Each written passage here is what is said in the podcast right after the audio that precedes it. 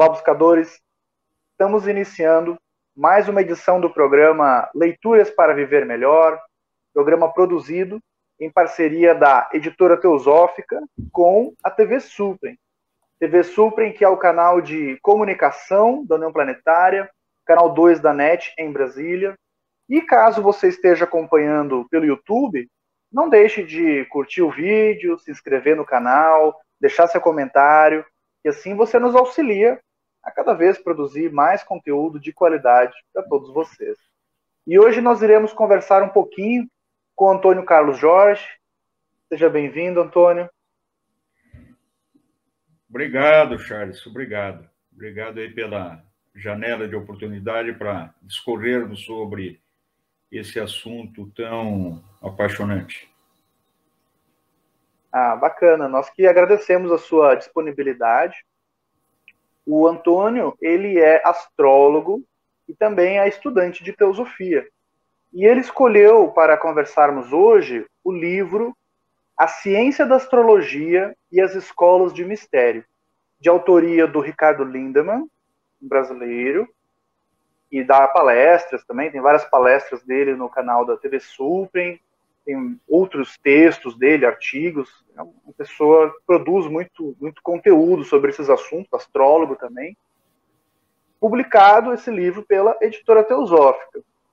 Antônio, é, astrologia é um assunto bastante popular, tem inúmeros conteúdos na internet sobre isso, como é que funciona? Astrologia é o mesmo que horóscopo? Qual que é o, qual que é o teor que o autor dá no livro? Como é que ele organiza é, é, esse, esses conteúdos? Sobre o que, que o livro aborda? Bom, é, esse livro do, do Ricardo, ele, ele é inédito, né? Na medida em que ele dá um enfoque não exatamente técnico sobre astrologia, mas ele, ele traz informações das mais diversas é, montando um caleidoscópio, né? E, e, uma coisa muito importante é fazer essa, esta ligação com as escolas de mistério, né? Porque a astrologia, ela é uma ciência que se perde aí nas noites do, do tempo, né? Na própria doutrina secreta, a Blavatsky fala que a astrologia é a ciência mais antiga é, da humanidade, né? É, então, ela, ela remete a uma figura chamada Suramaia. Né? A Suramaia viveu há milênios, né? Para você ter uma ideia, ele era chamado o Atlante, mas ele viveu em Shambhala, né? É, lembrando que Shambhala é o, é o centro é, do início da civilização humana, né? É um, uma ilha chamada Ilha Branca, que ficava no deserto, no, no, no, mar de Gobi, né, que hoje é um deserto. Então, isso está no, no nos vales né, entre o, o, Himalaia, né, localizado entre o Tibete, China, uma região inóspita hoje, mas é, que floresceu em toda sua o seu esplendor, né?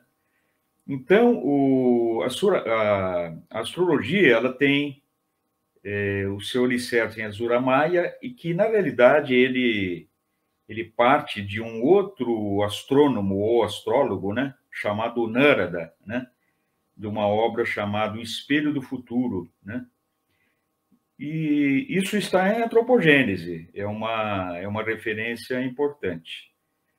Então, a astrologia, ela, ela se desenvolveu ao longo desses milênios até que chegou na Grécia, isso antes de Cristo, né? É, é, sendo que tem um registro factual, né, do primeiro zodíaco, isso há 10 mil anos atrás no nordeste da África, né, antes de ir para a Grécia, naturalmente. Mas na Grécia, ela ela se é sistematizada, né? Em termos de, de cálculos é, angulares, como nós conhecemos hoje, né?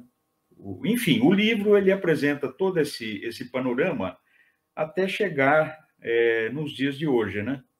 É interessante, o, o Ricardo também faz uma, num capítulo, é, a, análise da Santa Ceia de, de Da Vinci, né, à luz da astrologia. Só ali já é uma aula e tanto sobre, sobre astrologia, né? Uma alusão que Da Vinci também, além de tudo, ele foi um grande astrólogo. Na medida em que ele traz na tipologia dos apóstolos, né, os, arqué os 12 arquétipos zodiacais, né? Você trouxe, né, essa, essa relação do, do zodíaco com os doze apóstolos.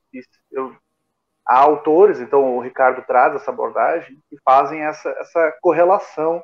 Eu já vi também abordagens que fazem analogias com a, os doze trabalhos de Hércules e assim por diante. Sempre doze, alguma, alguma relação aí tem.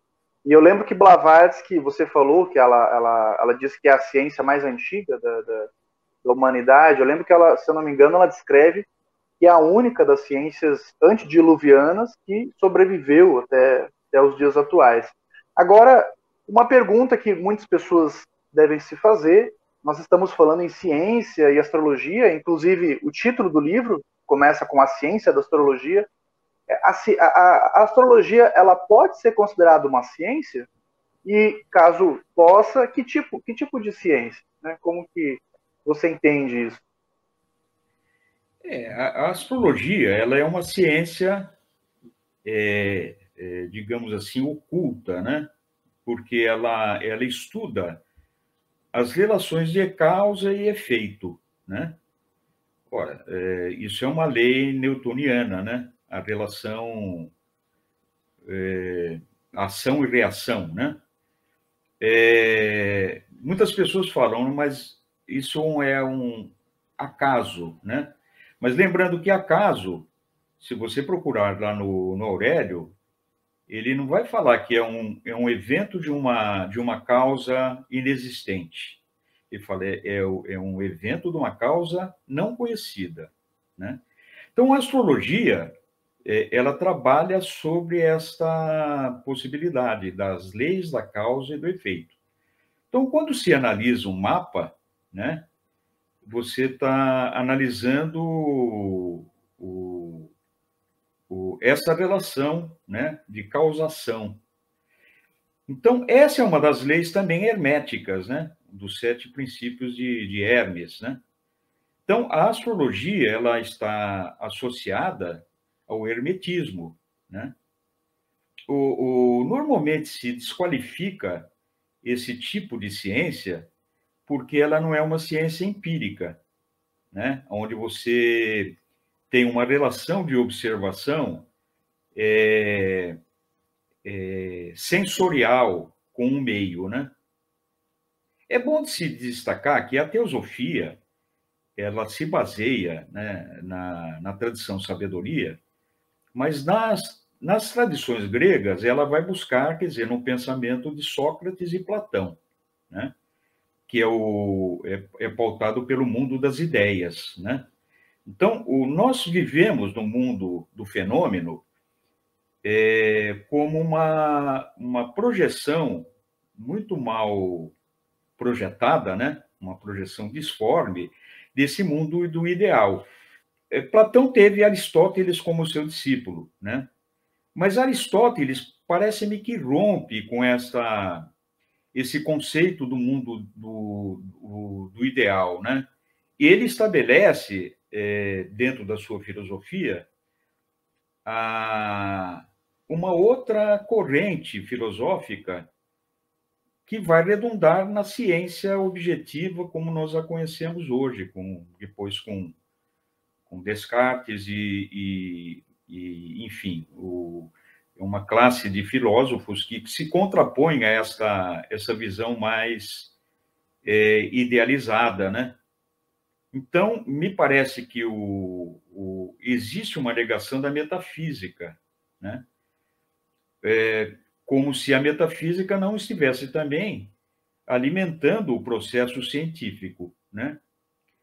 Por exemplo, uma outra ciência que poderia se equiparar é a, a psicologia, não a psicologia de, de Skinner, né? Mas a psicologia analítica, por exemplo, de Jung, onde ele observa é, fenômenos né, que vão redundar em determinados efeitos.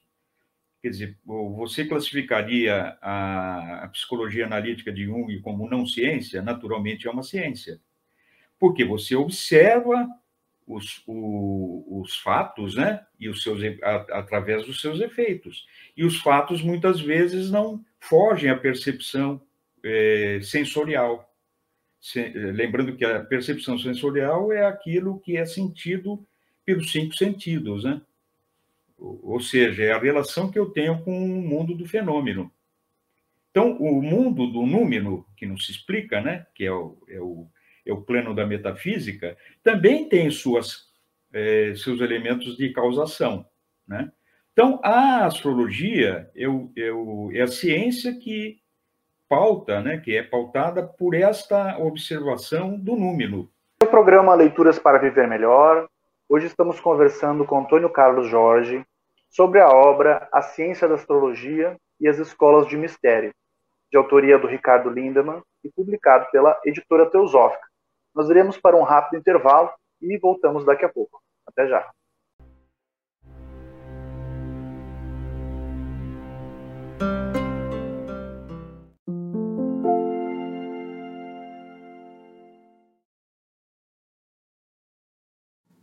A editora Teosófica está com uma grande novidade para seus leitores.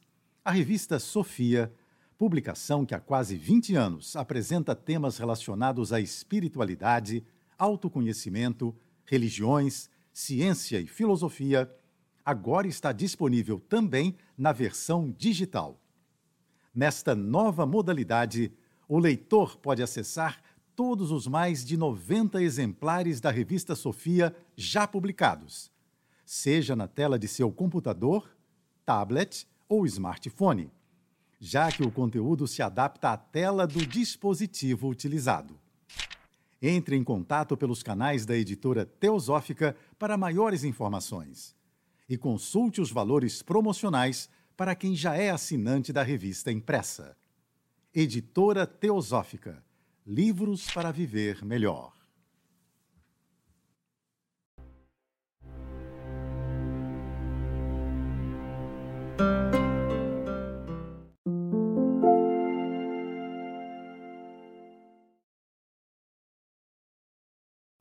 Estamos de volta com o programa Leituras para Viver Melhor. Hoje conversando com Antônio Carlos Jorge sobre a obra A Ciência da Astrologia e as Escolas de Mistério de autoria do Ricardo Lindemann, publicação da editora Teosófica. Antônio, o título da obra fala sobre as escolas de mistério. Acredito que muitos que estão nos assistindo não estão familiarizados com esse termo, ou mesmo muitas vezes já leram a respeito, mas na internet às vezes se acha muita. Um autor diz uma coisa, outro autor diz outra coisa às vezes mais confunde do que esclarece também, mais desinforma do que informa. Afinal, o que são essas escolas de mistério? Por que, por que, que é mistério? Por que, que são escolas? Como é que funcionava isso? Pois bem, a escola de mistério eh, tem que ser compreendido não na acepção da palavra de escola, né? onde existe um professor e o, o aluno. Né? Eram, antes de tudo, centros iniciáticos, né? É, lembrando que o, os mistérios é, também são chamadas religiões de mistérios, né? É, imagine, isso se, se desenvolveu mais precisamente a partir do Egito, né? Do Egito. E o Egito, como repositório de todo, toda a cultura é, helênica, inclusive, né? ela formata esse, esse modelo de desenvolvimento humano né, e social é, para toda, todo o Mediterrâneo. Né? Então, através da. É, é, antes mesmo da, da Grécia, né? lembrando que o Templo de Salomão ele também foi uma escola de mistério, né? o próprio templo. Né? Mesmo porque o Templo de Salomão ele, ele é construído por Davi, através de Salomão, né? seu filho, mas para depositar a, as tábuas da Arca da Aliança que foram levadas por Moisés, né? E mas os hebreus estiveram no Egito muito tempo. O, quando José foi chegou lá, ele se tornou um, um escriba. E já existiam as escolas de mistério. José, ele foi casado com a Zenade. A Zenade era filha do, do hierofante de uma das escolas de mistérios no, no, no Egito. Então, razão pela qual existe uma linhagem de escolas de mistérios também dos hebreus. Mas no Egito existiram várias escolas, né? de Mênfis, Heliópolis. Heliópolis era o, o pai de Azenade, foi um dos hierofantes em Sais, em Tebas, né? em diferentes épocas do, do, da história egípcia. Né? E isso foi trasladado, inclusive com seus deuses, para as escolas gregas, né? onde nós tivemos várias, várias escolas é, na Grécia, né? como a própria pitagórica, né? Pitágoras, em Crotona, ele funda uma escola de mistério, é a escola de Crotona, né? É, tinha as escolas é, dionísicas, órficas, e, e, e a, a, que eu mais aprecio, né, pelo, pela riqueza dos mitos, né, é de Eleusis, mas tiveram as cretenses, enfim, aquela região do Mediterrâneo foi, foi muito abençoada em termos dessas escolas. Mas o que, que vem ser a escola de mistério, né? A escola de mistério ela tinha uma estrutura, é, digamos, piramidal. Né? Imagine uma pirâmide, lembrando a, a pirâmide de necessidades de Maslow, né? Para quem não, não conhece, Maslow foi um psicólogo, né? que introduziu uma escola de administração que é a escola humana, né? É, então ele divide como a base da pirâmide as necessidades fisiológicas, né? Onde todos nós temos essas necessidades de alimentação, de sexo, de, de, de qualquer necessidade de, sub, de subsistência. Né? Aí depois, mais é, para cima, já estreitando a pirâmide, nós temos as necessidades de segurança, de abrigo, de proteção, de vestimenta. E um terceiro nível de necessidade é do relacionamento, das associações. Por isso que os homens, eles, eles vão se aglutinando em sociedades, clubes, enfim. É, o, o próprio seio religioso também congrega, né? Então, é essa necessidade de relacionamento. Mas, a partir daí, entra-se entra já num, num patamar mais estreito ainda, que é da autoestima. E o, e o, o ápice dessa pirâmide, né? Lembrando, é a pirâmide iluminista, onde você tem o olho que tudo vê, né? O olho que tudo vê já corresponde à autorrealização, né? É, o Maslow fala que é epifania, né? Ou o êxtase, a samadhi, né? Onde o indivíduo ele já está pleno de satisfação de todas as demais necessidades e ele atinge essa, essa esse vínculo com a divindade, né? Então a a estrutura da, das escolas iniciáticas seguia o mesmo símile, né? Ou Maslow se inspirou, provavelmente, né, nesse universo da, das escolas de mistério, que é a mais provável, né? Assim como Jung também o fez, né? Então, o, as escolas de mistério, elas, elas se alicerçavam em crenças, né? Primeiro, a crença da individualidade imortal da alma, ou seja, a alma é preexistente. Portanto, ela reencarna em um corpo transitório para compartilhar a, sua existência em um determinado momento. É, findo essa vida transitória, ela passa por um processo de julgamento, né? segundo as virtudes e defeitos, ou seja, a conduta que ela teve na vida. E ela teria como recompensa, né, é, sendo conduzida para a felicidade, talvez eterna, após a última encarnação, né, ou dos castigos na forma de reencarnação, para purgar entre aspas, né? já que reencarna... o karma não tem o caráter punitivo, mas é, o castigo no sentido de repetir a lição até que seja aprendida a, aquilo que for necessário. Né? Então, a, a salvação é, ela estava correlacionada com a vida virtuosa, né? ascética, ética, pautada pela retidão. Então, essas escolas, elas davam, é, davam possibilidade à participação a toda a população. Por exemplo, a Escola de Mistérios de Eleusis, né? Eram festividades que aconteciam, eram um, uma festividade pan-helênica, né? Participavam pessoas de diferentes regiões, mas o, o, o requisito é que falasse o grego, para entender, porque as, as, as, os ensinamentos eram transmitidos via oral, então precisaria compreender o grego. Né? E não, não podia participar, que, que não, quem não falasse grego e quem tinha crime de sangue. Fora isso, escravos, eh, estrangeiros, todos participavam do, dos, do primeiro nível. Né? Todas as escolas de mistério se caracteriza por três é, três estágios. Né? Esse primeiro estágio era franqueado a todos. Então, lá eles recebiam ensinamentos relacionados à reencarnação. A gente não sabe exatamente o que acontecia nos níveis superiores, porque as escolas de mistério eram pautadas pelo segredo, né? E, e pelo silêncio, obediência, né? E, portanto, o segredo. Então, como não existia nada escrito, a não ser as inscrições é, é, figurativas relacionadas aos mitos, né? É, nada se sabe exatamente o que acontecia nos, no, nas câmaras ocultas, né?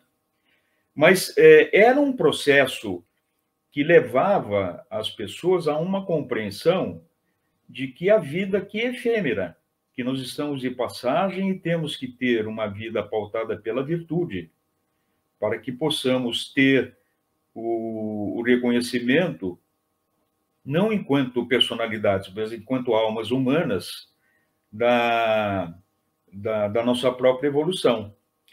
Como essa estrutura era piramidal, naturalmente, o acesso aos níveis superiores se davam por provas, né? Inicialmente eram provas até físicas e psicológicas, né?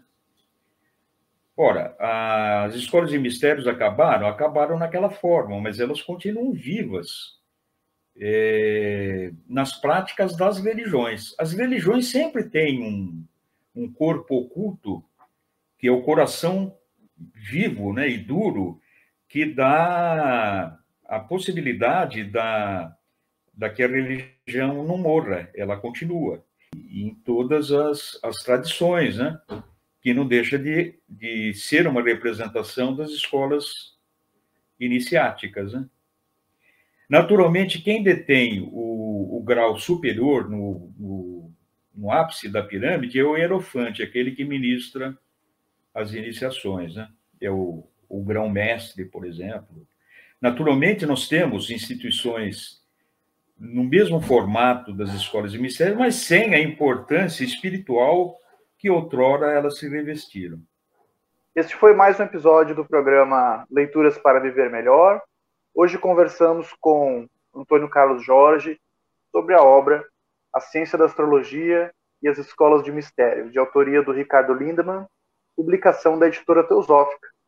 Nós vamos ficando por aqui. Até o nosso próximo encontro.